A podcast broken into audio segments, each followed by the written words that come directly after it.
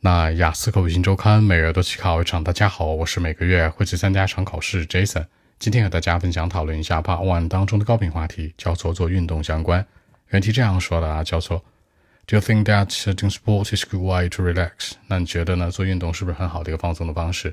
开门见山，两个思路方向比对。第一个方向强调大部分情况下。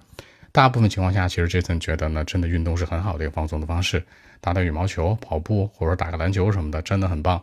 尤其是一天的工作忙碌之余，我觉得真的能放松。但另外一个方向就是说，偶尔有的时候这一天工作真的很累，就是说身心俱疲的时候吧，我可能就不爱动了。比如说看点书或者看电影什么的，静态的这样的一种娱乐方式更适合我。这样来看，两者对比回答，符合逻辑结尾有引导。话不多讲，五秒钟看一下今天内容该如何过渡出来。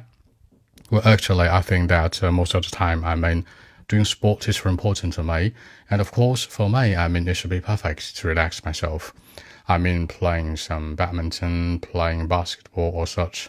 But uh, sometimes or occasionally, you know, I think like uh, when I was very, very tired of my work, I think reading or watching a movie can be important to me. I do not want to play some sports at all. So I think that most of the time I like to play some sports, but occasionally I prefer other kinds of activities in my life. So that's it. 那在结尾的时候呢，Jason 做了一个引导，就是说呀，大部分情况下我喜欢做运动，是吧？偶尔的时候呢，喜欢静态的，比如说看个电影呀，或者说呢看本书什么的，读点书可能更适合我。考官接下来就问了，那你觉得这两种活动有什么区别呀？ 那你觉得大部分人更喜欢哪一种呢？形成更多话题的比对。好，说几个小的细节啊。第一个强调做运动，这个做运动当中，你可以说 do sport，你可以说 play sport。第二个强调打羽毛球、打篮球，play badminton or play basketball。第三强调出来呢，就是说这个事儿对我来说是完美的，I could be perfect to me。